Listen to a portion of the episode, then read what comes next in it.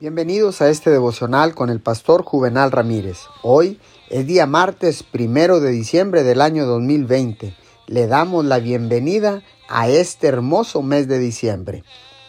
La palabra de Dios dice en el libro de Colosenses capítulo 3, verso 16, que habiten ustedes la palabra de Cristo con toda su riqueza. Instruyanse y aconsejense unos a otros con toda sabiduría. Canten salmos himnos y canciones espirituales a Dios con gratitud de corazón.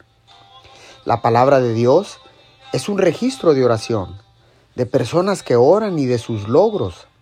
Nadie puede leer los acontecimientos, mandatos y ejemplos relacionados con la oración sin darse cuenta de que la causa de Dios y el éxito de su obra en este mundo están comprometidos con la oración.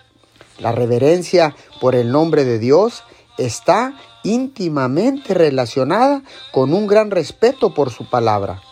Este respeto por el nombre de Dios, la capacidad de hacer su voluntad así en la tierra como en el cielo, y el establecimiento y la gloria del reino de Dios están tan involucrados en la oración como cuando Jesús enseñó a los hombres el Padre nuestro.